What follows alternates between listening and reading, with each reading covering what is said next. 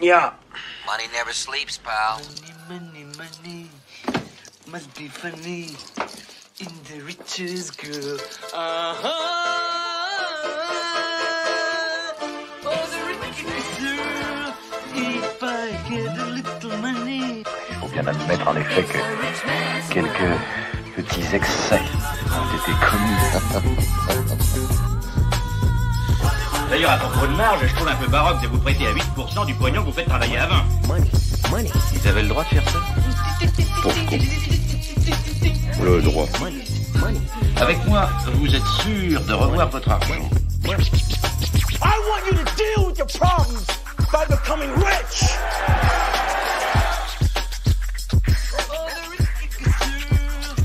Je crois qu'il serait temps, messieurs, de, de tenir le langage du bon sens. Bonjour, Bonjour. Monique. Tu vas bien? Tu te présentes, Monique? Oui, très rapidement. Euh, ben, euh, Monique Selim, je suis anthropologue. Euh, j'ai travaillé dans beaucoup euh, de pays euh, communistes, post-communistes, devenus dictatures nationalistes comme l'Ouzbékistan. Et j'appartiens au CESMA, auquel appartient aussi Hassen et CESMA, donc qui est le centre d'études en sciences sociales sur euh, l'Afrique, l'Amérique et l'Asie, et qui appartient à l'Université de Paris. Et nous appartenons d'autres au même, axe, euh, dont je vais te laisser euh, donner le titre entier à scène. Oh là là. Euh, euh, on étudie les transformations euh, du marché du travail, euh, la financiarisation de l'économie. Là, je donne les thèmes. hein. Le titre, il reprend tout ça. Aussi le genre, la question du genre que nous posons, que nous traitons. Et j'en oublie un. Et l'environnement. Et l'environnement. Comment ai-je pu oublier l'environnement. Bien entendu. Et l'environnement. Exactement de la question sociale à la question environnementale. c'est ça, c'est ça. Voilà. J'aime bien quand tu dis euh, qu'on appartient à. Cette idée d'appartenance, euh, elle est tout à fait intéressante. Euh, pa- parce que justement, moi je suis membre associé au CESMA, Monique, et je suis également membre du CREE, qui étudie les pays de l'Est, les pays d'Europe de l'Est, et plus, spécifiquement ce post-communiste, communisme-là. Et voilà. Et donc, Monique, donc, qui est anthropologue, elle a dit Moi, je suis économiste. Et donc, on va faire de l'économie, du dialogue interdisciplinaire entre l'anthropologie et l'économie, sachant qu'on n'a pas les mêmes méthodes, les mêmes objets en général, le même vocabulaire. Donc, euh, qu'est-ce que ça va bien pouvoir donner aujourd'hui? Sur la Mais je vais rappeler à ce propos euh, qu'on avait euh, donc dans notre équipe euh, publié euh, il y a longtemps un livre qui s'appelait L'argent des anthropologues et la monnaie des économistes. Et je crois qu'on va parfaitement illustrer euh, Ah bah, cette manière de parler de la même chose ou de choses différentes dans la mesure où moi, euh, je, vais me parler, je vais parler principalement de l'argent et absolument pas de la monnaie, et principalement euh, de l'argent tel qu'il est ut- utilisé et tel qu'il est représenté par les gens dans des contextes différents. Je vais essayer de pas trop parler de la monnaie, mais je crois que par déformation disciplinaire, je vais en parler. Mais je vais essayer aussi de parler de l'argent euh, vu par un économiste. Tu verras ce que ça va donner. Je te propose d'attaquer euh, avec la première question. Avec la première question, l'argent et la monnaie, dans Attends, le attends. contexte, oui, Patience, parce que je crois qu'il y a un générique.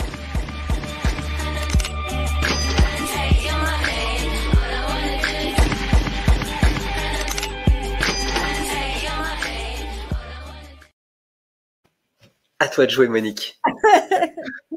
Bon, oui, donc comme je, vais le comme je le disais, j'ai parlé des pratiques et des représentations de l'argent dans des contextes différents que je vais essayer de comparer euh, très très rapidement, des contextes dans lesquels j'ai travaillé très précisément avec des investigations de terrain dans lesquelles je me suis euh, immergée.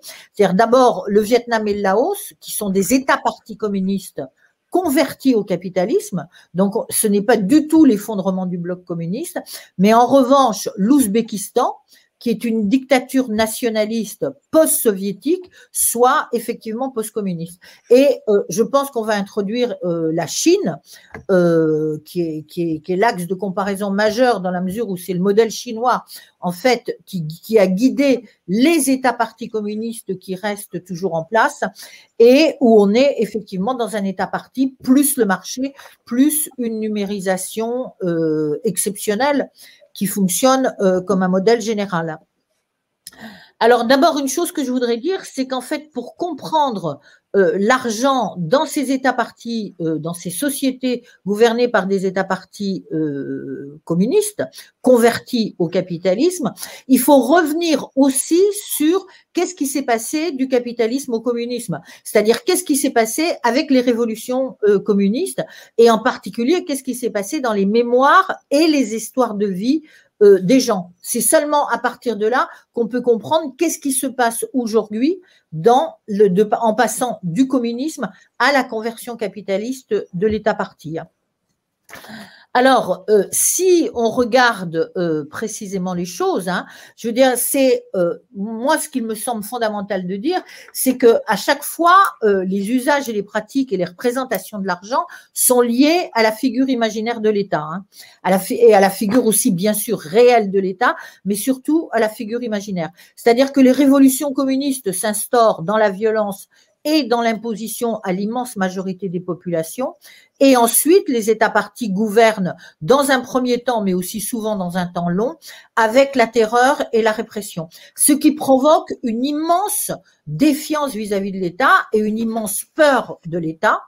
Et ça, d'autant plus que, en général, la dévaluation de la monnaie après les révolutions communistes a non seulement ruiné les élites, mais a aussi ruiné euh, les couches moyennes. Je me rappelle toujours au Laos, euh, j'étais euh, dans la province de Vientiane, et je me rappelle dans une très belle maison traditionnelle qui était un notable villageois, qui avait eu une voiture, etc., qui me racontait la révolution donc je rappelle que la révolution au Laos, l'État parti, s'installe en 75, et qui me disait, j'avais une belle voiture, elle était là, mais en 1975, euh, mon argent, je n'avais pas de quoi acheter un litre d'essence pour, euh, cette, pour mettre dans cette voiture.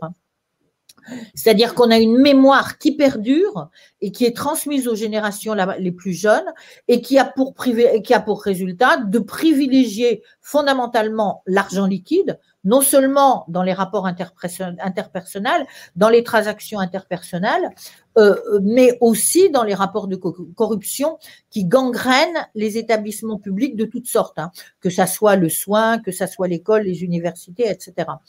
D'où aussi une méfiance extrêmement grande à l'égard du système bancaire et une méfiance qui est véritablement à l'aune de la terreur de l'État. C'est-à-dire, si je compare la plus forte au Laos, la moins forte au Vietnam, et en Chine, on est dans un autre contexte, puisqu'effectivement, on est passé à une monétisation euh, numérique généralisée de la quotidienneté et une incorporation du marché euh, dans tous les champs sociaux, ce qui donne bien sûr une tonalité différente, mais en même temps, ce qu'on voit, c'est que l'argent liquide, par exemple, même en Chine, hein, euh, est privilégié dans des cas particuliers avec les étrangers. Euh, pendant dix ans, j'ai travaillé en Chine. J'étais dans une, dans, à l'université Sun Yat-sen à Canton. Et euh, on me demandait de payer, j'étais dans la résidence des professeurs étrangers et je devais payer mon loyer en argent liquide. Ce n'était pas possible, et ça c'est très récent, hein. c'est jusqu'aux années 2016-2017. Euh, hein. Et de la même façon, rentrer dans un hôpital, euh, n'était pas possible, euh, il arrive quoi que ce soit, rentrer dans un hôpital n'était pas possible sans effectivement avancer une somme euh, d'argent liquide. Donc il reste, il reste tout de même ce type de mémoire en Chine. Euh, voilà, bon, c'est un premier point. Peut-être que euh, là euh, tu peux. Oui, oui, je vais rebondir, tu vois, parce que alors c'est intéressant ce que tu dis et, j'aime bien la démarche des anthropologues pour tout dire et je me demande même si je suis pas un peu anthropologue en fait dans le fond.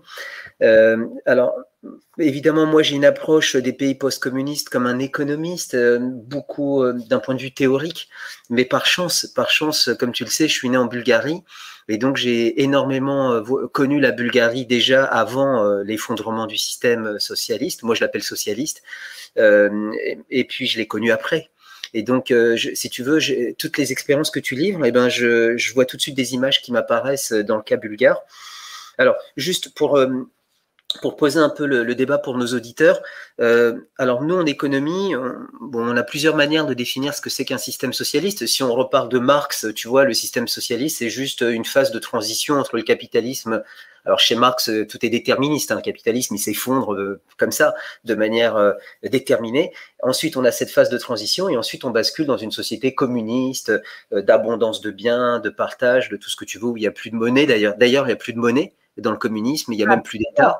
Donc, pour reprendre. Enfin, c'est la fin de l'argent aussi. Hein. Euh, voilà, voilà, c'est la fin de l'histoire, la fin de l'argent, la fin de tout. Bon, et, évidemment, hein. entre le capitalisme. aussi la fin de l'État et la fin de l'État. Ouais. Entre les deux, bah, tu as cette période. Tu cette période que toi-même tu as, approché avec le Vietnam, le Laos, l'Ouzbékistan, la Chine. Moi, je l'ai approché avec l'URSS, avec tous les pays satellites de l'URSS en Europe de l'Est. Et alors, pour poser le système, et puis ensuite, je vais tout de suite euh, aller vers la monnaie rapidement, enfin vers l'argent ou la monnaie, je sais pas comment l'appeler. Euh, le, je, vais, utiliser un bouquin de Bernard Chavance, qui est euh, un de mes anciens enseignants, euh, et lui, euh, il a étudié les réformes dans le système socialiste. Il a dit, à chaque fois qu'on a essayé de réformer ce système qui était dysfonctionnel, eh bien, il y a des choses qui se réformaient facilement et d'autres choses qu'on pouvait pas réformer parce qu'elles étaient super dures. On pouvait pas les toucher. Et donc, ben, en fait, il les a classées.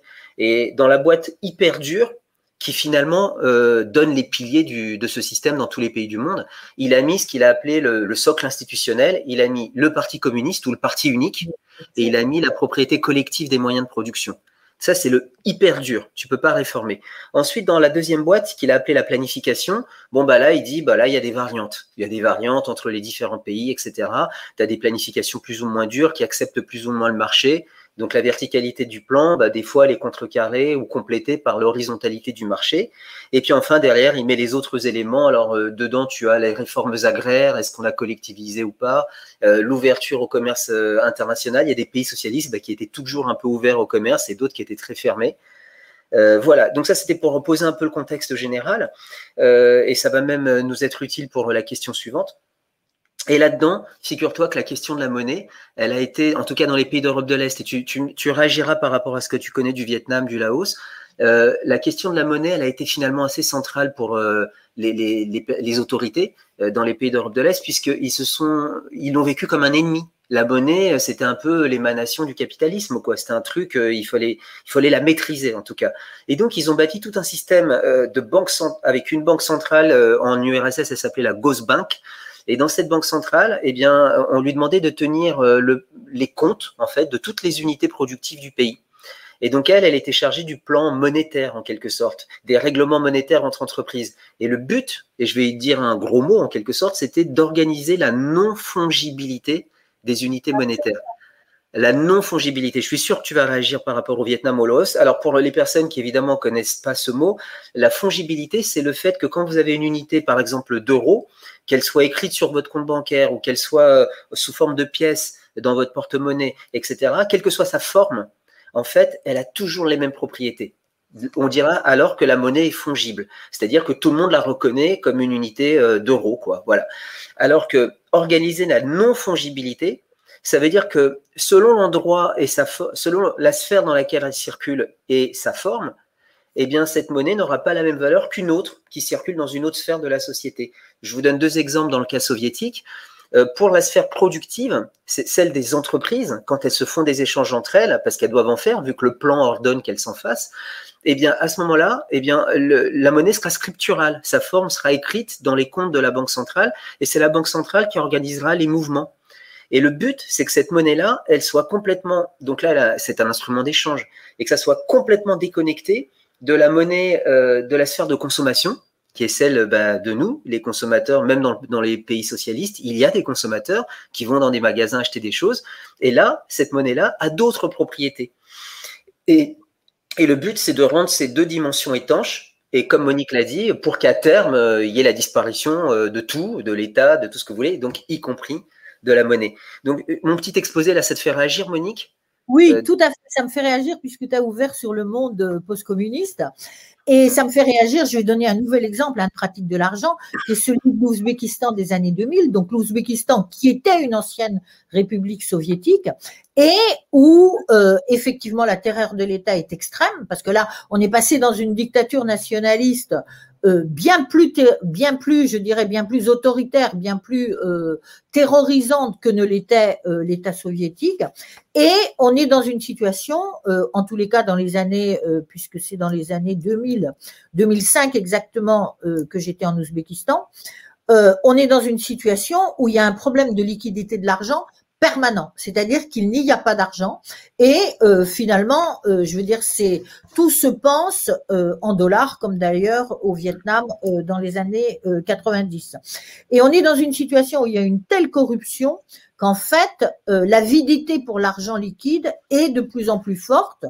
Et en même temps, la défiance vis-à-vis de l'État est extrêmement forte. D'où on se retrouve en fait dans l'imaginaire des gens et dans l'ensemble des représentations avec une nostalgie extrêmement importante vis-à-vis du régime soviétique. Tout d'abord parce qu'on était dans une gratuité des services et d'autre part parce qu'on était dans un faible prix des voyages et des possibilités de circuler dans un immense univers qui était tout de même celui euh, de l'Union soviétique et qu'aujourd'hui les gens se retrouvent enfermés en fait dans un petit pays national qui est euh, l'Ouzbékistan sans pouvoir en sortir puisqu'ils n'ont pas assez d'argent et en plus ils n'ont pas l'autorisation de l'État puisqu'il y a un système euh, extrêmement euh, fort d'autorisation. Alors, je veux dire, moi je, là, je pense qu'il faut à ce moment-là dans, ces, dans ce type de pays post-soviétiques poser la question comment l'argent est investi en fait? Et je voudrais juste donner un exemple euh, qui correspond pas à l'Ouzbékistan, mais qui correspond plutôt à la Géorgie et qui part du travail euh, d'une thèse euh, d'un Géorgien qui s'appelle Shalva Maminashvili. Euh, J'étais à son jury de thèse il y a peu de temps, enfin c'était au mois de juin, au mois de, euh, au mois de mai. C'est un psychanalyste et en fait, euh, toute, son, toute son analyse et toute son, expérience avec les gens, c'était euh, de montrer euh, que cet argent aujourd'hui était réinvesti dans quoi? Dans le contexte post-soviétique, véritablement dans, le- religieux, mais en même temps avec une logique de compétition capitalistique extrêmement forte. C'est-à-dire que les gens étaient en compétition, les villages, les villes, les quartiers, etc., pour construire les plus grandes églises, pour construire les plus grandes croix, pour, pour avoir des cérémonies religieuses les plus coûteuses, pour avoir les badèmes les plus traditionnalistes, euh, plonger les enfants, euh, les bébés dans l'eau glacée et en même temps avoir une assistance énorme, pour multiplier l'eau bénite, l'huile bénite, euh, etc. Bon. Et donc, je crois que cette question euh, où est réinvesti l'argent est importante. hein. Je veux dire, c'était, euh, elle n'était pas du tout, l'argent n'était pas réinvesti au Ouzbékistan euh, dans le religieux. Au contraire, en fait, de toute façon, le manque d'argent en Ouzbékistan faisait euh, que, je veux dire, les gens étaient plutôt dans la déploration hein, euh, de ce manque et de la déploration et le sentiment d'être véritablement en prison. Mais je crois que c'est une question euh, qu'il faut se poser à chaque fois. Et si je prends le cas du Laos, mais donc je reviens à un contexte d'État parti communiste, mais qui a eu sur le modèle chinois une ouverture au marché dans les années 90, l'argent était de la même façon réinvesti, mais alors là, auprès des médiums et auprès des rites euh, sur les génies. Donc il y a toujours, euh, mais on n'était pas en manque d'argent. Hein. Alors les arbres de mérite bouddhistes étaient évidemment constellés de dollars, beaucoup plus euh, que de la monnaie locale, mais on n'était pas euh, dans un manque, disons qu'il n'y avait pas un problème de liquidité euh, de l'argent. Euh, bon voilà, je pense que cette question est importante. Et puis une deuxième question, et peut-être tu réagiras euh, là-dessus avec euh, ton expérience bulgare. Euh, c'est euh, sur la différence homme-femme dans l'investissement de l'argent. hein. Euh, C'est-à-dire qu'on voit très bien après, et ça je pense que c'est assez général, hein, aussi bien dans les pays dits de l'Est, les pays satellites, que dans les pays communistes les plus lointains. En fait, après euh, la chute de l'URSS ou après le passage au capitalisme dans les États partis communistes, on a une perte de travail, de statut, de valeur des hommes, etc., qui en Russie vont sombrer, euh, ou en Ouzbékistan d'ailleurs de la même façon, dans l'ère soviétique vont sombrer dans l'alcoolisme. Et on a, euh, au contraire, euh, pour les femmes, une gestion au jour le jour euh, qui, en fait, vont rapporter de l'argent, mais en acceptant leur perte de compétences, leur perte de valeur, en quelque sorte leur annulation, et qui vont s'employer au premier venu. Moi, j'ai vu, je pense à un couple hein, d'universitaires, quand j'étais en Ouzbékistan, les universitaires étaient à peine payés 20 dollars, un professeur d'université. Euh, j'ai un couple, donc euh, j'avais un, un, professeur d'université qui travaillait avec moi, qui est mort malheureusement, et sa femme était aussi professeur d'université. Ils s'étaient mariés, ils étaient dans le même département euh, de français à Tashkent, et en fait, elle était devenue euh, domestique et gardienne d'enfants pour un, un, un potentat, euh, je veux dire un, un homme d'ailleurs assez louche avec euh, sa femme qui était euh, française. En revanche, lui était professeur d'université, était resté professeur d'université. Donc il y a, euh, je veux dire, il faut aussi poser la question de du rapport entre statut valeur que les gens s'accordent et rapport à l'argent, et ça dans une différenciation euh, homme-femme, dans des contextes où les grandes entreprises euh, d'État ont été fermées, où il y a eu une, une reconversion générale euh, des statuts, etc. Euh, voilà ce que je peux dire par rapport à euh, cette question, euh, cette problématique post-soviétique. Oui, ben c'est intéressant. Alors, Effectivement, ce que tu décris sur l'Ouzbékistan, je commence à le rapprocher euh, de, de, ce que je connais en Europe de l'Est. Euh, par contre, avec le Vietnam, le Laos, c'est des cas qui sont, c'est plus des cas de d'évolution en quelque sorte. Alors que dans le cas de l'Ouzbékistan, dans le cas de tous les pays que je connais en Europe de l'Est, c'est plus une rupture, un effondrement net, tu vois. Et quand je t'écoutais, ce qui était frappant, si je ramène euh, à, à l'argent, ce qui est frappant, c'est que effectivement, avant, du temps du socialisme, je me souviens de ces liquidités, je, notamment en Bulgarie, puisque j'y allais régulièrement, et je me souviens que tout le monde avait beaucoup d'argent, c'est-à-dire euh, de, des salaires accumulés. Je dis pas que les salaires étaient élevés, mais des salaires accumulés. Pourquoi, Monique? C'est parce qu'en fait, on était dans une forme d'économie de la pénurie, pour reprendre euh, la définition d'Ianos Kornai, par exemple, le hongrois Kornai. Mais oui, je connais très bien, j'ai lu. Voilà, avec sa contrainte budgétaire molle. Tout à fait, oui. Bon, ben voilà. Pour ceux qui savent pas, euh, c'est euh, c'est le, paternali le paternalisme de l'État dans ces sociétés qui fait que l'État subventionne toujours les entreprises, même si elles sont pas viables. Résultat, les entreprises développent, euh, vu qu'elles reçoivent un plan qui est tout le temps très fort et qui les pousse à être productivistes, eh ben elles vont développer une mauvaise habitude qui consiste à tout le temps demander des rallonges à l'État en permanence, et donc on dira qu'elles ont une contrainte budgétaire souple ou molle. elles demandent tout le temps plus de rallonges de tout. Euh, alors, ça a des bons aspects parce que comme elles demandent de tout tout le temps, elles vont aussi demander toute la main d'œuvre. Donc, il y aura plus de chômage sur le marché du travail. c'est les entreprises qui font la queue euh, sur le marché du travail pour avoir des travailleurs, etc. Elles demandent de tout partout. Bon, euh, à partir de là, le, seul petit problème, c'est qu'à force de faire ça, et c'est le, le, point final, en quelque sorte, l'arrivée de ce raisonnement de Corneille, c'est que du coup, on débouche sur une économie de la pénurie. Donc, on manque de tout. Ok, on va manquer de travailleurs, mais on va pas manquer que de travailleurs. On va manquer de pièces détachées, on va manquer de biens de consommation, on va manquer de tout. Et donc, vous avez tous en tête ces files d'attente euh, de gens devant les grands magasins qui attendent ou devant les petits magasins, devant une boulangerie, etc., pour euh, acheter quoi que ce soit. Et donc, dans cette société, les gens avaient tous de la liquidité dans les mains et, ça leur brûlait les mains, la liquidité. Ce qu'ils voulaient, c'est tout de suite convertir en biens physiques. Il valait mieux avoir des chaises, même si on n'en avait pas besoin, parce que ça au moins c'est existant. Alors que le fait d'avoir de la monnaie, de ne pas pouvoir la dépenser, ça c'est un problème. Alors en t'écoutant.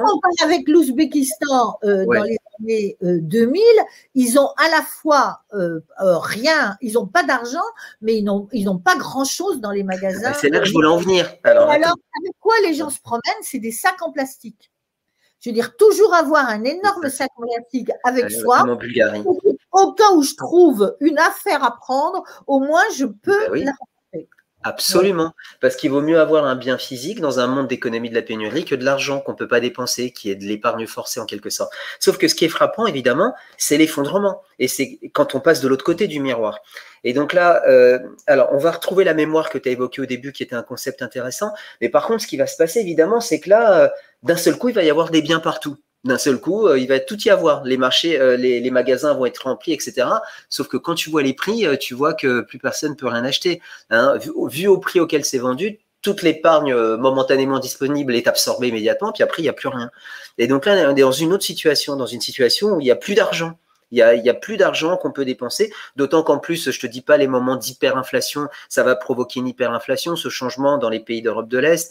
Donc ça va être un truc complètement incroyable où d'un côté les, salaires sont bas, inexistants, les, les gens d'ailleurs en sureffectif dans les entreprises publiques sont licenciés à mesure qu'on privatise les entreprises. Donc on va avoir une sorte de chômage je sais pas comment l'appeler, euh, chômage transitionnel, transformationnel, enfin un chômage lié au changement de système, à l'effondrement.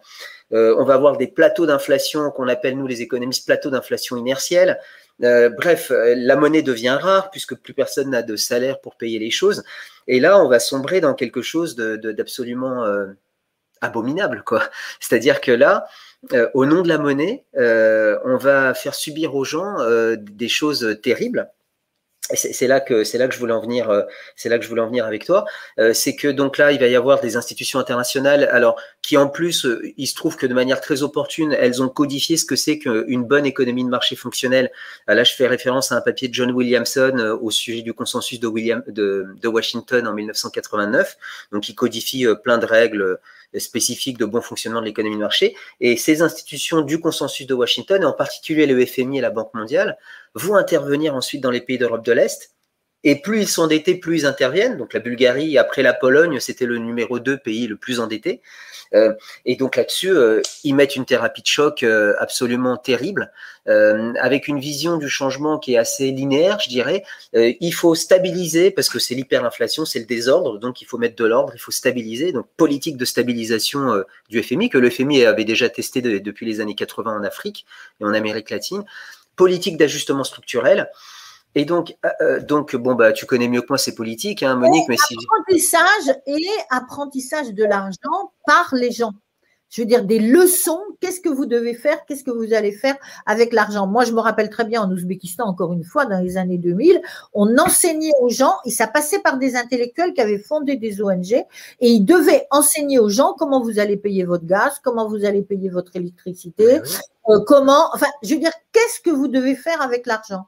C'est-à-dire que là, effectivement, il faut. Alors, on était, on est, c'était des gens de l'ex-Union soviétique, mais euh, on a des cas beaucoup plus radicaux. Ça me rappelle euh, le Laos, en fait, dans les zones, en, en, travaillant avec des cadres du Parti communiste, donc dans les années 90, et des cadres du Parti communiste qui venaient de la zone donc de militance, hein, de la zone Ho Chi et qui avaient vécu sans argent et qui avaient vécu en prenant tout simplement ce dont ils avaient besoin sur euh, le, dos des paysans, littéralement. Hein. Et à ce moment-là, ces gens-là, arrivant, euh, devenant salariés dans une entreprise qui se convertissait au marché, qui devenait capitaliste, ces gens-là ne savaient absolument pas quoi faire de l'argent. Et je cite, enfin, une femme euh, que, avec qui, je veux dire, j'avais vraiment découvert un type de fonctionnement c'est une femme d'une cinquantaine d'années. Et en fait, c'est la première euh, femme qui était donc cadre du Parti communiste, qui avait été une grande militante euh, du parti dans, la période pré-révolutionnaire, et qui l'a dirigé le parti euh, dans cette usine.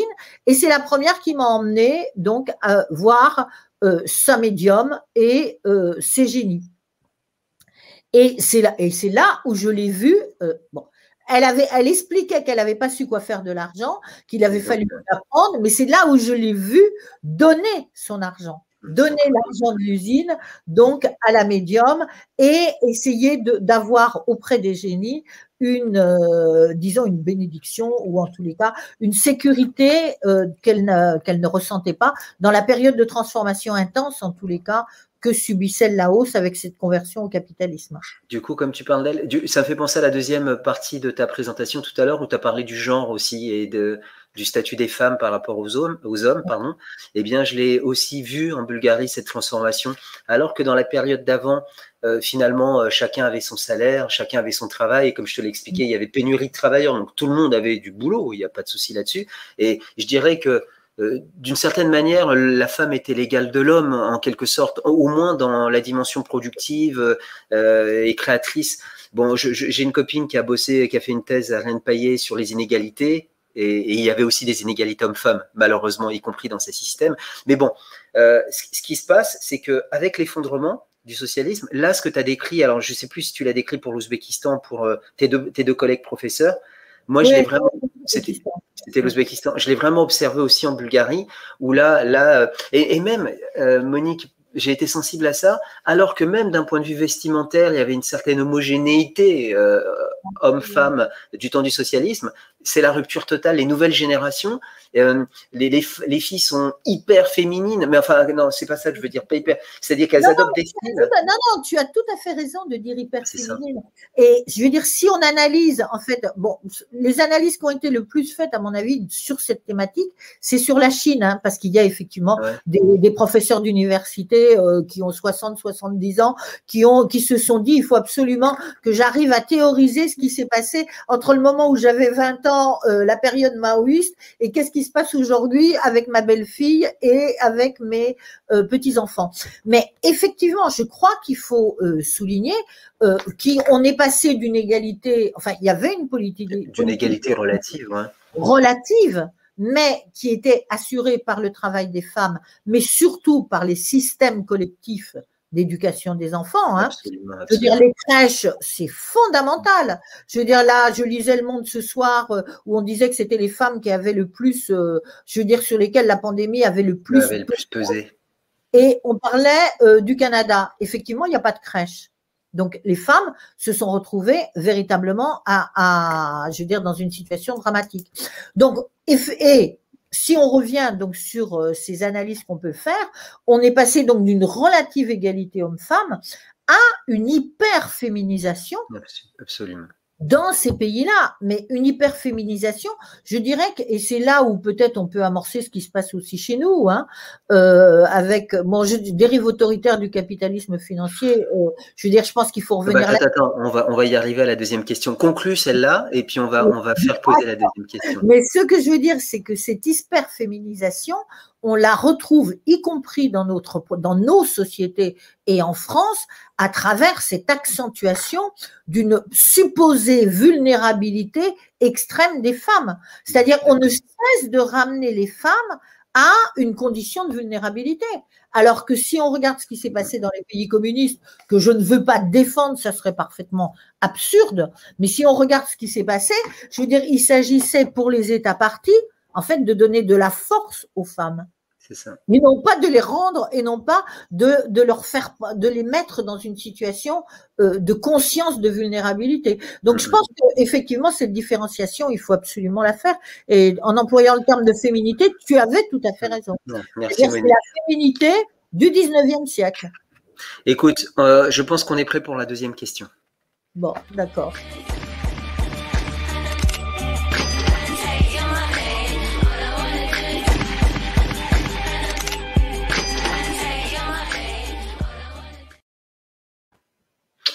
Euh, le capitalisme euh, financier, ouais, c'est une bonne question. En fait, ce qui est intéressant avec cette question, c'est la, c'est comment dire, la- l'adjectif qu'on colle à capitalisme. C'est en fait, on voit que le capitalisme, c'est quand même pas quelque chose de figé. C'est peut-être d'ailleurs une des erreurs euh, des premiers réformateurs libéraux issus du consensus de Washington qui venaient en Europe de l'Est et qui disaient tout de suite, on sait ce qu'il faut faire, on sait où on doit aller, etc. Faux. Le capitalisme, c'est déjà lui-même une forme qui évolue dans le temps. Et peut-être c'est ça qui me distingue de Marx. Marx, il a quand même un côté déterministe, euh, il faut que ça s'effondre à la fin, etc. Moi, je pense que en réalité, le capitalisme, en fait, il change, il mue, il évolue régulièrement, et il va peut-être pas s'effondrer. Ou alors, s'il s'effondre, c'est pas forcément à cause des lois déterministes euh, que, que Marx avait annoncé. Alors, le capitalisme, effectivement, il est dans sa phase financière. Sa phase d'avant, c'était quoi? C'était, euh, bah, comment je pourrais l'appeler, le régime d'accumulation fordiste. Hein, le régime d'accumulation fordiste, on va dire que il était basé sur le crédit, euh, le crédit bancaire, sur un rapport euh, salarial alors post-tayloriste, c'est-à-dire c'est tayloriste certes, mais post-tayloriste, c'est-à-dire que les, les, salariés non seulement ils avaient un métier pénible, mais ils avaient quand même un salaire qui montait un peu, ils avaient des conditions de logement qui s'amélioraient, ils avaient un meilleur, ils bénéficiaient d'un meilleur partage des gains de productivité, d'un système de protection sociale qui se mettait en place. Et tout ça, ça a donné un système de consommation de masse où, je le résume un peu, on avait de la production de masse, de la consommation de masse, et, puis, euh, et puis entre les deux, bah, finalement, par la force des choses, de la distribution de masse ou de la grande distribution, tu vois, et ça faisait un cercle dans les cours d'économie, c'est comme ça qu'on nous l'enseignait. Bon, bah ça, c'est en train de basculer dans autre chose. Et ce autre chose, c'est la dimension financière. C'est cette dimension un peu euh, artificielle dans laquelle la monnaie se nourrit d'elle-même en quelque sorte tu vois? Et euh, elle a ses valeurs propres, ses conventions, ses représentations propres. Et puis euh, dans, cette logique folle de, course euh, j'allais dire à l'accumulation, mais c'est plus au bénéfice de la course à la valorisation extrême, eh bien, on a des déconnexions qui se font, des éclatements de bulles financières, et, il y en aura à répétition et de plus en plus. Alors, on pense tous à la bulle des subprimes, on peut, on peut la prendre comme une des caractéristiques de ce capitalisme financier, mais ce capitalisme devient de plus en plus instable. Et enfin, dans la question, il y avait aussi autoritaire. Euh, oui, et bah du coup, euh, il fait preuve d'autorité hein, ou d'autoritarisme puisqu'il va imposer euh, sa vision. les marchés financiers, disons, vont imposer leur vision de la performance au reste de l'économie, notamment de l'économie réelle, où il y a des êtres humains réels. Voilà. Et donc, je dirais que de ce point de vue-là, il y a quelque chose qui, qui, qui, qui comment dire, il y a quelque chose qui est pas pérenne. On sent que ce capitalisme-là, il va être bancal, fragile. Euh, alors, je vais te donner la parole, puis après, je vais peut-être comparer avec ce qui s'est passé à l'Est, et on va voir qu'en fait, les expériences sont pas du tout les mêmes, que c'est pas comparable. Mais, encore une fois, il n'est pas exclu que ce capitalisme-là, euh, alors soit s'effondre, soit lui-même très rapidement cède la place à autre chose. Alors, tout à fait d'accord avec toi, sauf que l'effondrement du capitalisme, moi, je suis loin euh, d'en être persuadé, et je pense plutôt qu'on va sur des systèmes de métamorphose. Hein, euh, dire permanente, euh, comme tu disais, et je veux dire de reconversion, etc. Sauf que, euh, je veux dire, il y a euh, dans la tête des gens, et surtout, je veux dire de plus en plus, euh, de manière médiatique, l'idée qu'on atteint des limites. Mais en fait, on a une idéologie des limites. Hein. Je veux dire, parce que si on confronte cette idéologie des limites à euh, que ce soit les limites de l'environnement ou que ce soit euh, les limites de la financiarisation ou les limites du marché, je veux dire, si on confronte cette idéologie des limites qui nous est assénée en permanence. Hein, J'aime bien quand tu utilises ce verbe, ça ressemble à mon prénom un peu.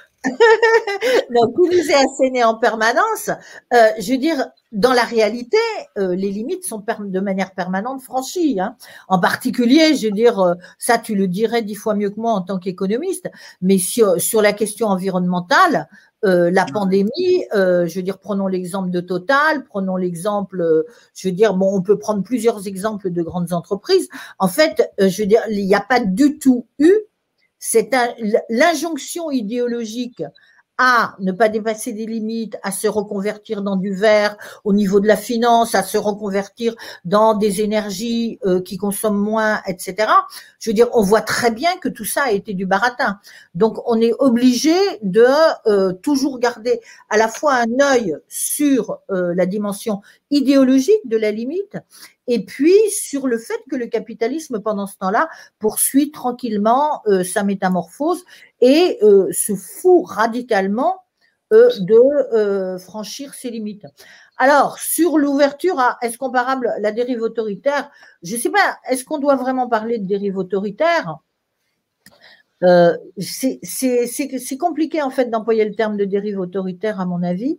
je veux dire parce qu'on a plus exactement un effet, euh, je pense, euh, de numérisation généralisée, hein, euh, qui effectivement donne des messages, le numérique donne des messages de plus en plus simples, en fait, de plus en plus dichotomiques. les opinions sont de plus en plus tranchées et en même temps, les messages qui sont transmis par l'image, en fait, décomplexifient la réalité.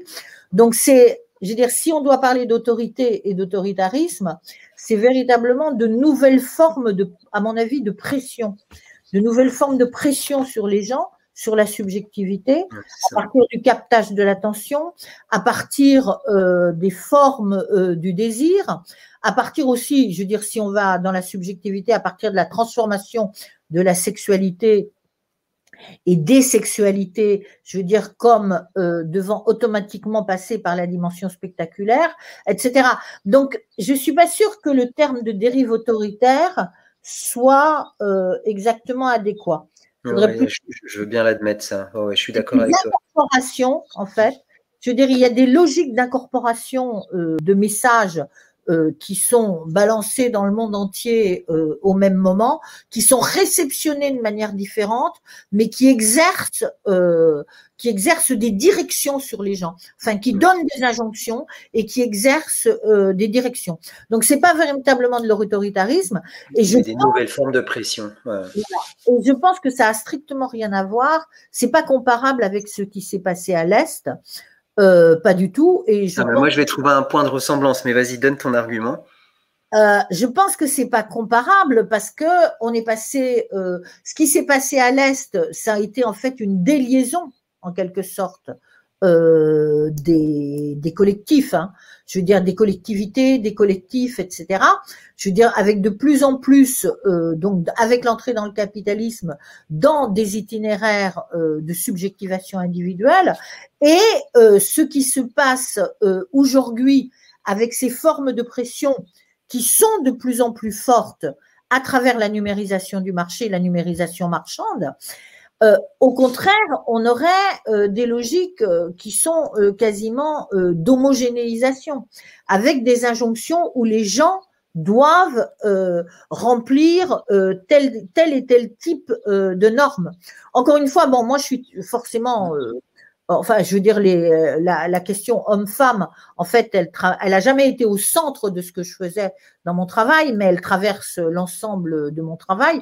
Et je suis très sensible aujourd'hui au fait, quand je compare les différentes périodes, ne serait-ce que pour ma génération, euh, à quel point, euh, je veux dire, il y a beaucoup plus de normativité de genre dans un moment où, soi-disant, euh, précisément, on, est dans une période où euh, les politiques de public d'égalité de genre visent à sortir euh, des schémas et des stéréotypes. C'est-à-dire, on est sur des logiques complètement contradictoires entre des objectifs idéologiques qui sont donnés et ce qui se joue réellement chez les gens avec ce qu'ils réceptionnent comme norme. Je ne pourrais pas répondre à tout ce que tu as dit. Euh, par contre, euh, je reviens sur la première partie de ta présentation, la question des limites. Euh, quand, je t'ai entendu lire, c'était le mot qui me manquait en fait pour exprimer, exprimer, ce que je voulais dire. Regarde, je reviens un tout petit peu sur le cas de l'effondrement, puisque la question qui nous est posée, c'est est-ce que c'est comparable aussi à ce qui s'est passé à l'Est? Euh, l'effondrement du socialisme en Europe de l'Est. Par exemple, j'ai commencé à l'expliquer par euh, le paternalisme de l'État, la contrainte budgétaire molle, hein, au sens de Corneille, et puis ensuite le fait que bah, les entreprises, elles ont une soif illimitée de tout, vu qu'elles sont pressurisées en plus par euh, les objectifs du plan, et donc elles en finissent par épuiser tout. Et donc, on a une pénurie de ressources. On a une pénurie de tout ce qui est disponible pour produire. Et ce système qu'on pensait inébranlable, basé sur une autorité euh, bien cimentée, etc., et d'un seul coup, le voilà qui se délite du jour au lendemain, qui s'effondre. Alors j'en ai une, euh, explication là économique, j'en donne bien sûr, il y a d'autres explications de l'effondrement, mais tu vois, ils ont atteint le mur des ressources d'une certaine manière. Ils ont tout épuisé avec leur système. Et du coup, j'en viens à ce que tu disais toi, avec euh, le mur écologique en quelque sorte. Tu vois, et tu vois, le capitalisme financiarisé, qui pense qu'il pourrait s'effondrer? Personne. En plus, maintenant, il est hégémonique, il n'y a plus le, système alternatif en face pour lui tenir tête. Et bon, donc on est un peu dans la même logique qu'à l'époque, dans les années 80 ou 70, en se disant, mais non, ça s'effondrera jamais, l'URSS. Oui, sauf que là aussi, il y a un mur. Il y a un mur écologique et il se trouve que bien qu'on fonctionne pas avec la planification centralisée et tout ce que tu veux et tout le tatata que j'ai décrit tout à l'heure, n'empêche l'essence même du capitalisme, hein, sa logique, elle est fondée sur l'accumulation. Il faut toujours accumuler, toujours accumuler. Alors avant, ça se faisait euh, dans le régime fordiste, ok, très bien, avec l'économie réelle, mais maintenant, ça se fait dans le régime financier, mais on s'en fout. Il faut toujours, toujours, toujours accumuler. Et donc, le point commun que je vois pour vraiment répondre à la question, c'est que quand même, il y aura quand même le mur euh, des ressources à nouveau. Alors, ce sera le mur écologique, appelons-le comme on veut. Et celui-là, bam, celui-là, on ne pourra pas le passer. Et donc là, je vois, ah, c'est, peut-être pas de là que viendra l'effondrement du capitalisme financiarisé, s'il advient un jour, bien sûr, ça, ça se discute aussi. Mais en tout cas, ça, ce qui est sûr, c'est qu'on ne pourra pas euh, produire, euh, accumuler à l'infini, en quelque sorte, dans un monde qui lui-même, euh, du point de vue du globe terrestre, est quand même fini du point de vue de ses ressources. Donc là, je vois un point commun éventuel de, de l'évolution du capitalisme. Après, ce que tu as dit, évidemment, je le partage. Hein, j'ai pas grand-chose à ajouter sur euh, cette dichotomie qui existe entre objectif et normativité euh, qui augmente du genre. Euh, là, là, je, je partage ton point de vue. Tu veux qu'on passe à la question suivante? Oui, passons à la question suivante. Allez, question suivante.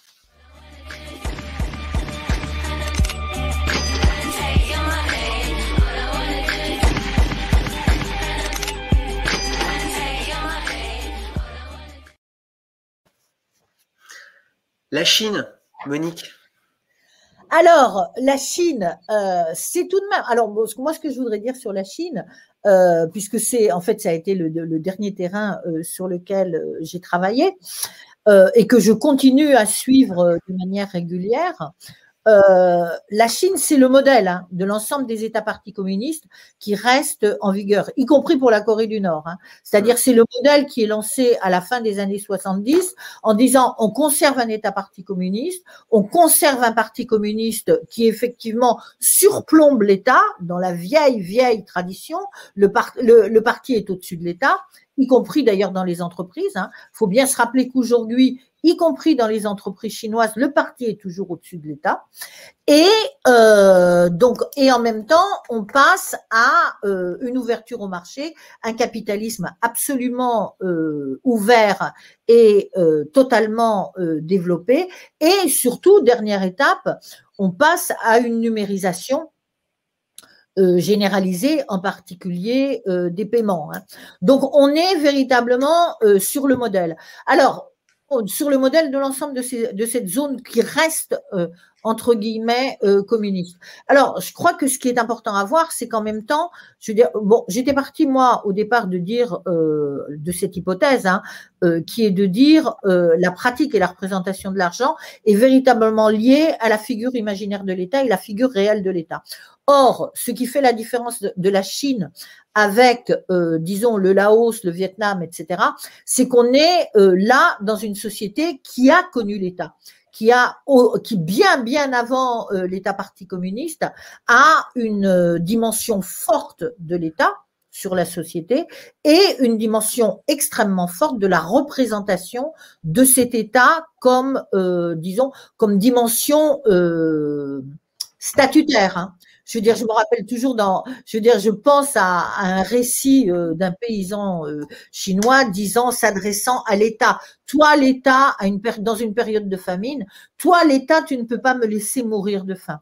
C'est-à-dire non pas les notables, non pas les exploiteurs, etc., qui sont autour de lui, mais toi, l'État. Euh, on dirait la même, disant la même chose d'ailleurs au moment de- des famines provoquées par Mao, etc.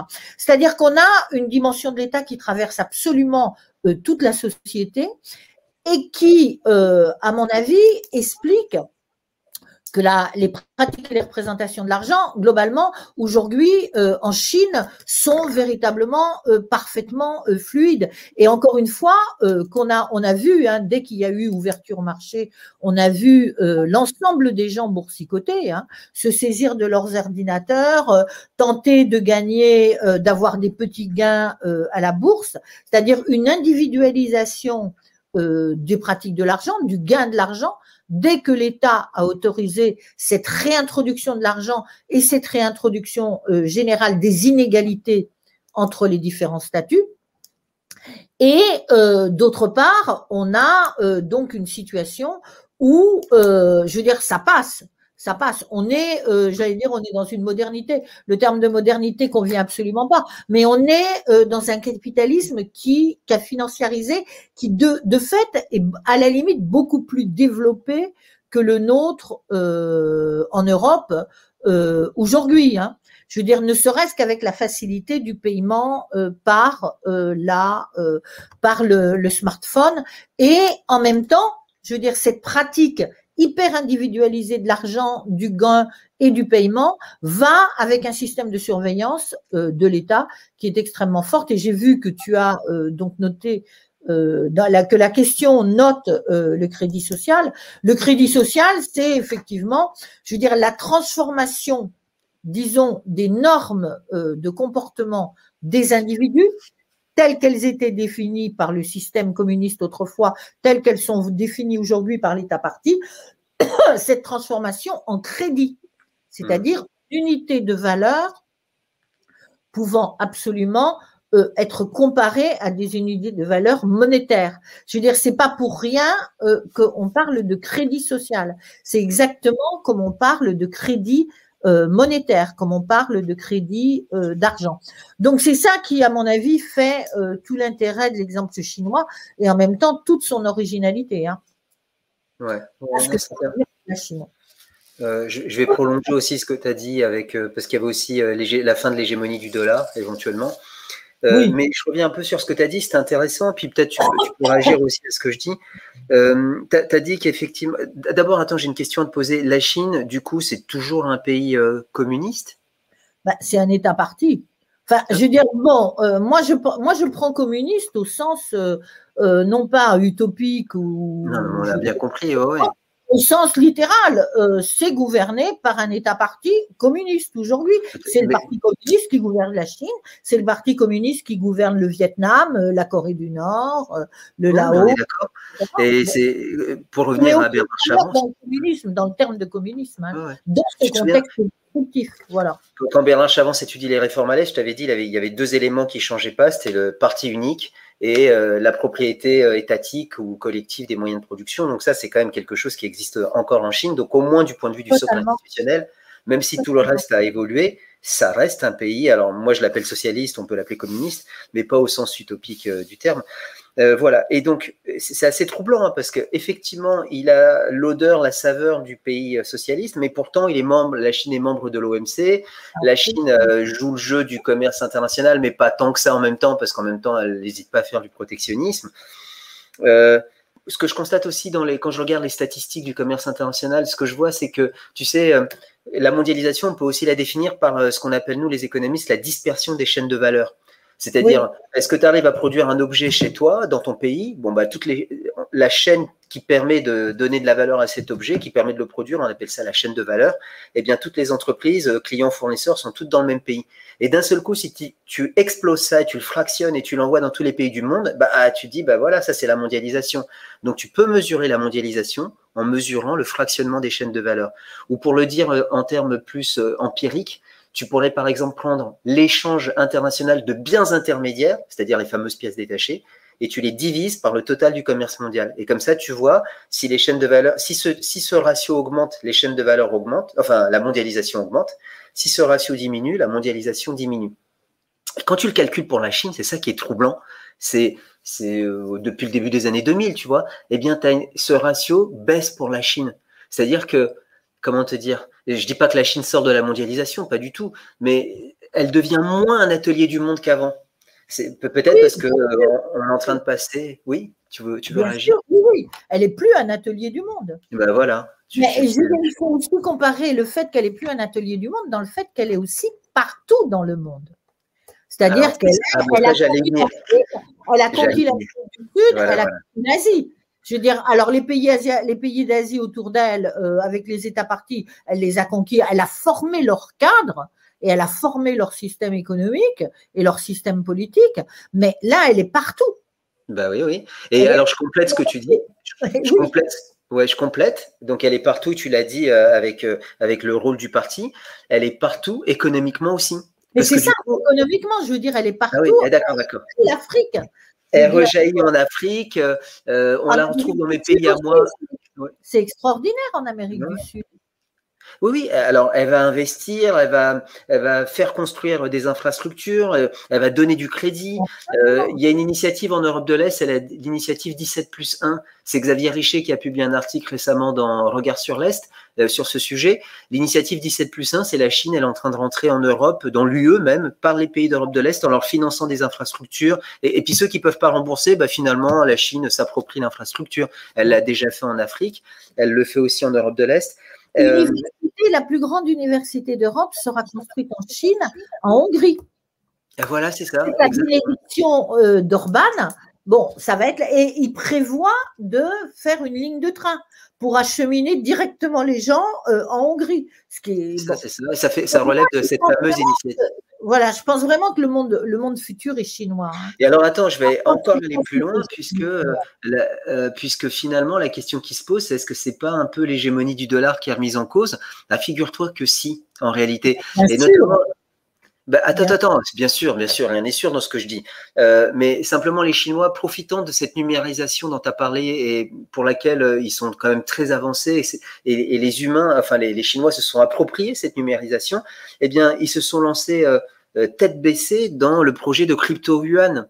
Je ne sais pas si tu en entendu là, je parler. te laisse sur le crypto yuan. Bon, bah, j'ai pas grand chose à dire, mais euh, ils ont, moi, je je- ça fait depuis longtemps déjà qu'ils en parlent, mais ils ont, ils l'ont même annoncé au sommet des BRICS en 2019, euh, et les Russes ont embrayé en disant, ben oui, nous, on est intéressés par une, alors soit un crypto euh, euh, yuan qui serait développé avec les Russes, soit carrément un crypto rouble, soit une crypto-monnaie qu'on appelle monnaie digitale de banque centrale, une MDBC, qui serait carrément supranationale et qui chapeauterait tout l'ensemble des BRICS. Mais attends, regarde, avec ça, qu'est-ce qu'ils font? Ils mettent en place des systèmes de paiement euh, qui vont concurrencer euh, euh, le virement, les virements SWIFT, par exemple. Ça, c'est une organisation américaine. Tu vois, pour payer le, le SWIFT, si tu connais pas, c'est pour quand tu payes tes transactions à l'international. Bon, bah là, on va avoir des systèmes de paiement qui passent par la Chine, avec ou sans crypto-yuan d'ailleurs. hein. Euh, ils vont aussi essayer de concurrencer d'autres formes d'hégémonie monétaire, par exemple le franc CFA. Donc, ils vont aller vers l'Afrique et ils vont essayer de, euh, comment dire, de réinclure dans, le système du crédit et de la monnaie, grâce au crypto-yuan, des gens qui, dans les communautés du franc CFA, sont complètement exclus du système bancaire. Tu vois, d'où la grande peur de la Banque de France même. La Banque de France est la première qui pousse au sein de la zone euro à créer un crypto-euro. Euh, parce que sinon, la France voit que bah, son hégémonie monétaire, entre guillemets, va être contestée par la Chine, notamment par ses procédés euh, de crypto-yuan. Alors après, il y a des problèmes techniques, c'est pour ça que je vais pas trop en parler. Euh, ça fait depuis longtemps qu'ils en parlent en Chine, ils n'ont toujours pas lancé, ils ont fait des expérimentations ici et là, parce qu'on ne sait pas exactement comment ça va fonctionner. Est-ce que les agents, euh, les, citoyens auront directement un compte à la Banque centrale chinoise, ou est-ce qu'il y aura tout le temps un système bancaire euh, intermédiaire en quelque sorte, il y aura des réseaux de crypto-yuan entre banques centrales et banques commerciales, et derrière, il y aura tout le temps le yuan normal. Bon, il y a plein de choses qui sont pas réglées, à vrai dire. Euh, mais là, on est avec la Chine sur de l'innovation majeure, quoi. Et puis ce qu'il faut voir, à mon avis, hein, cette future hégémonie de la Chine, euh, qui pour moi est quelque chose d'absolument certain et qui balaye, qui rend complètement obsolètes euh, les anciennes puissances occidentales et américaines, elle s'appuie beaucoup sur de la séduction aussi. Mm. C'est-à-dire que si on regarde ce qui se passe en Afrique, il y a de la séduction. Alors, bon, je pense que bon, la sexualité, encore une fois, est euh, un miroir euh, grossissant d'énormément euh, de faits sociaux et de phénomènes sociaux. Donc, je donne juste un exemple. hein. Euh, Patience Billy-Gatolan, qui est dans notre laboratoire et Mm. qui avait fait sa thèse avec moi, l'avait fait sur euh, les prostituées euh, chinoises au Cameroun À et à Yaoundé. Elle l'a publié d'ailleurs, euh, c'est un livre que je signale euh, au passage. Et en fait, ce qui était extrêmement intéressant, c'est que au-delà de cette euh, de cet envahissement chinois économique euh, au Cameroun, de cette prise d'intérêt, etc. Je veux dire, cet envoi de prostituées réellement, hein, c'est des envois euh, tout à fait par des chaînes très claires, avec des systèmes d'endettement de la part auprès des familles euh, chinoises. Et je veux dire, ces prostituées séduisaient de manière extraordinaire les hommes camerounais. Hmm. Et donc, il y avait euh, sur le marché de la concurrence prostitutionnelle, il y avait une baisse de valeur des prostituées camerounaises. Et donc, euh, là, si tu veux, ce que je veux dire, c'est que l'emprise économique était en fait sous-tendue aussi euh, par une emprise dans le désir. de, ouais, de un séduction. nouveau mode de, euh, de séduction. Et je, bon, là, c'est un cas extrême, mais je pense qu'il faut toujours, enfin, je crois qu'il faut toujours penser euh, les choses à la fois euh, dans la manière dont elles sont perçues vraiment par les gens et euh, dans leur dimension économique, ce qui revient à euh, notre type de, à, à notre dialogue aujourd'hui, en tous les cas. Écoute, on est dans les temps. Je te propose de passer à la dernière question. Oui, oui. Alors, la dernière question. Attends.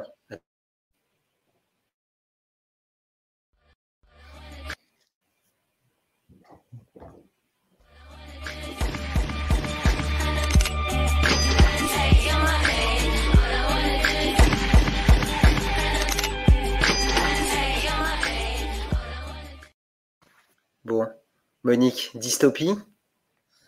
Dystopie, moi, je suis pas très. euh, je veux dire, je dois dire que j'ai du mal à imaginer euh, qu'on puisse euh, sortir du tout marché, hein, dans lequel, du tout marché numérisé surtout, hein, dans lequel on est de plus en plus plongé. Moi, ce que je vois, c'est une emprise de plus en plus forte du marché, qui s'empare en fait. Euh, je veux dire, de toutes les zones euh, qui sont considérées comme des zones d'autonomie alternative, en quelque sorte, euh, je veux dire, les modes de gestion s'emparent de, ces, zones d'autonomie et je vois mal, en fait, comment on pourrait sortir de ce tout marché dans la mesure où on, est dans des marchés qui sont généralisés et encore une fois qui ont complètement euh, pénétré les subjectivités, à la fois au niveau du corps, de la beauté, de l'amour, de la charité, du désir, de la valeur, des émotions, des sentiments, etc. Donc, comment on peut imaginer qu'on retire, euh, alors je reviens sur l'argent et non pas sur la monnaie, comment on peut imaginer qu'on retire euh, à l'argent sa séduction alors qu'il est devenu l'objet absolu du désir auquel tout se mesure?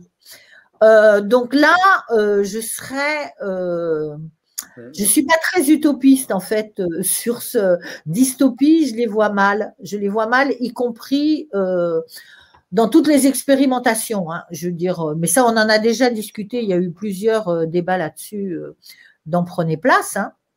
Mm.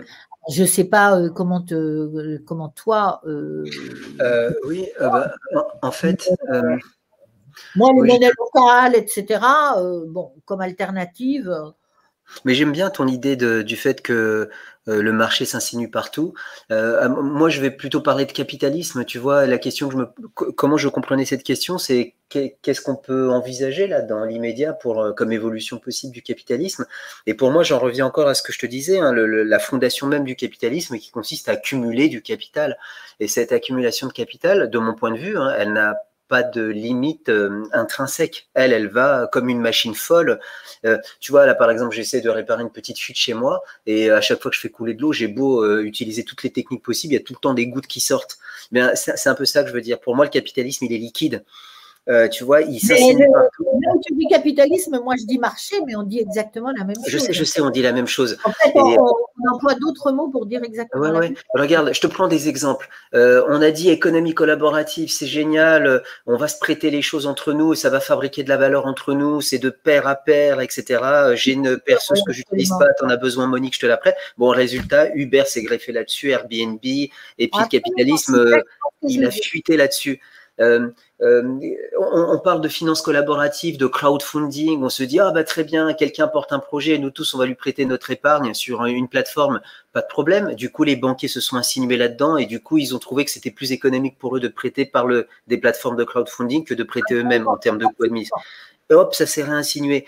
Euh, Qu'est-ce que je peux te prendre comme troisième exemple? On prend les, on n'arrête pas de parler de crypto-monnaie dans Prenez Place. Bon, ok, très bien, pas de souci. Euh, mais regarde ce qui s'est passé, c'est que les banquiers qui avaient normalement été ceux qui étaient visés par le projet de Satoshi Nakamoto de création du Bitcoin, eux, bah, ils ont extrait la blockchain et ils se sont dit waouh, c'est vachement bien cette blockchain. Allez, et on va la faire tourner pour euh, des monnaies bancaires traditionnelles et ça va nous faire des virements plus rapides, moins coûteux, des coûts de transaction réduits. Et ça y est, le capitalisme s'est encore insufflé là-dedans. Donc, je suis partagé entre ce sentiment-là qui, est que le capitalisme, en fait, il va partout, tout le temps, et tu peux pas l'arrêter, euh, sauf la limite ultime qui est celle de, le- de la muraille environnementale. Tu vois, mais elle, une fois qu'on se prend cette claque-là, on se relève plus. Donc le, le but, c'est de, de le détourner avant d'y arriver. J'écoutais encore une émission tout à l'heure à la radio qui expliquait que la finance de elle-même, elle continue de prêter aux entreprises à énergie fossile, enfin Total que tu as cité Bien tout à sûr, bien sûr, bien sûr. de elle-même, elle s'arrêtera pas. De elle-même, elle s'arrêtera pas. Et donc, et la conclusion de l'émission que j'écoutais à la radio tout à l'heure, c'était que quand même, il fallait qu'il y ait un moment un retour de l'État et de la réglementation finalement, euh, et des contraintes imposées réglementaires. Et ça, c'est le deuxième point. Et j'arrêterai là. C'est euh, ce que je lis dans la littérature, notamment euh, liée au pays de l'Est aujourd'hui, etc., ou même dans le colloque que j'ai organisé vendredi dernier sur les 30 ans de la désintégration du CAEM. Eh bien, beaucoup d'économistes disent euh, on assiste à un retour de l'État d'une manière ou d'une autre, où on va assister à un retour de l'État. Je te prends par exemple Solestrin, euh, en, utilisant des théories de l'agence, enfin ça nous intéresse pas ici, mais grosso modo, Solestrin, il compare l'efficacité des entreprises publiques, ce qu'il appelle lui les state-owned companies, et les entreprises privées. Et il dit, bah, couramment, on a tendance à penser que le privé est plus efficace que le public. Et ben voilà que Solestrin nous dit, bah pas du tout. Ça dépend de la, configuration institutionnelle de chaque pays. Ça dépend du rôle que joue l'État dans chaque pays, etc. Et donc, il en vient à dire que des fois, dans certaines situations, l'entreprise publique est plus efficace que l'entreprise privée. Ou dans le dernier bouquin de Vladimir Andreev pour les 30 ans de la transition, un bouquin collectif qu'il a publié dans, euh, chez Palgrave Macmillan, il y a un type qui s'appelle, euh, j'ai oublié son nom, euh, bon, ça ça me revient plus, euh, je le connaissais pas celui-là. Et, euh, lui, qu'est-ce qu'il écrit? Il dit, bah c'est simple, euh, dans les pays de l'Est dans lesquels on a complètement détruit l'État, on l'a complètement affaibli, et ben aujourd'hui, tu as quoi? Tu as de la corruption, tu as des, des économies de marché dysfonctionnelles, tu n'as rien qui fonctionne. Et dans les pays où euh, l'État a été sauvegardé, où il y a eu du gradualisme, où l'É- où l'État est revenu en force, et bien bizarrement, tu as des économies de marché qui fonctionnent mieux. Et donc, tout ça veut dire quoi concrètement? Veut dire que quand même, le capitalisme, ou plus précisément le marché, eh bien, c'est quand même un construit social et qu'au bout d'un moment, il faut une forme étatique pour, euh, ne serait-ce que pour sa propre efficacité du marché. Il Oui, faut mais à mon avis, c'est là où les démocraties occidentales vont rater le coche. Je veux dire, parce que l'État est déjà, à mon avis, totalement affaibli. L'État est déjà devenu une sorte de fantoche, je veux dire, euh, par rapport euh, au marché. L'État est déjà totalement sous emprise de marché- du marché. Et je veux dire, l'expérience de la pandémie, elle nous l'a bien monté. Ah bah oui, Qu'est-ce qu'a fait l'État? Il n'a pas cessé d'utiliser des gestionnaires privés, des gestionnaires de marché auxquels il a donné des Je fortunes. vois tout à fait de quoi tu parles. les tests, gérer absolument tout. L'État était réduit à rien dans cette Non, plus en France, là, le bureau de conseil, là, je sais pas lequel, euh, qui a conseillé Oui, bon, oui. pour faire des politiques publiques. Non, c'est n'importe quoi. Non, mais c'est surtout, c'est sur toutes les étapes. J'espère que tu n'as pas raison. Je, je- quand même, au fond de moi, je sais que tu as raison, mais c'est parce que je suis un garçon optimiste. Euh, en, en tout cas, c'est sûr qu'il faut quand même un sursaut ou un réveil euh, des, des, des peuples, quoi. Enfin, je sais pas ce qu'on entend par peuple, mais Des enfin des populations, des citoyens. Des Non. Il faut quand même qu'il y ait un sursaut. Il Oui, faut oui. qu'il y ait une prise de conscience que le marché n'est rien sans un effort collectif, sans un encadrement, sans l'État. Tu vois Euh, Mais ça, euh, on, le, on le réapprendra, à mon avis, avec l'hégémonie chinoise. Mais ça ne sera pas avec nos États. Ça sera avec des États, parce que je veux dire tout de même, la, je veux dire la grande force de l'État parti, c'est d'avoir tenu le marché, c'est d'avoir instauré le marché, de l'avoir maîtrisé et de continuer à le maîtriser. hein. La manière dont, dont un certain nombre de grands entrepreneurs privés sont aujourd'hui démis par l'État parti est extraordinaire. C'est-à-dire que qui gouverne encore en Chine, c'est l'État parti. Est-ce que tu penses que ça, c'est pas possible avec l'État multipartiste, l'État démocratique Ça, c'est pas, c'est pas possible. Ouais, Je crois que l'État démocratique, déjà, il est de moins en moins démocratique, mais surtout, il est, il est plus du tout de l'État. Euh, et la figure de l'État, euh, si- enfin, prenons l'exemple de la France qui est Euh, notre c'est ce que pays. j'allais dire. Oui, c'est notre pays. La figure de l'État s'est radicalement effondrée avec cette Bah pandémie. oui. Là, tu vois un ministre qui manifeste contre un autre ministre. Moi, je comprends plus ce qui se passe euh, en France. Ça c'est rien, mais quand tu vois un porte-parole du gouvernement qui fait un dick pic, euh, je suis pas là, je veux dire, bon, c'est Non, non, mais je suis d'accord. Euh, je suis, je suis d'accord. Effectivement, la question de la démocratie, franchement, il faut qu'on l'étudie euh, vraiment pleinement parce qu'on risque de la perdre en fait. On risque de tout jeter euh, et de ce qui est le plus précieux aussi, tu vois. oui. Eh ben, merci euh, Monique, c'était un plaisir de te croiser dans ces rendez-vous. Bon, de ben, on, va, on va rebalancer ça sur le CESMA. Bah écoute, euh, ouais, on verra quand, ce qu'elle va faire Emmanuel. En tout cas, je salue bien le public. Au revoir, Au revoir. à tout le monde. Au revoir.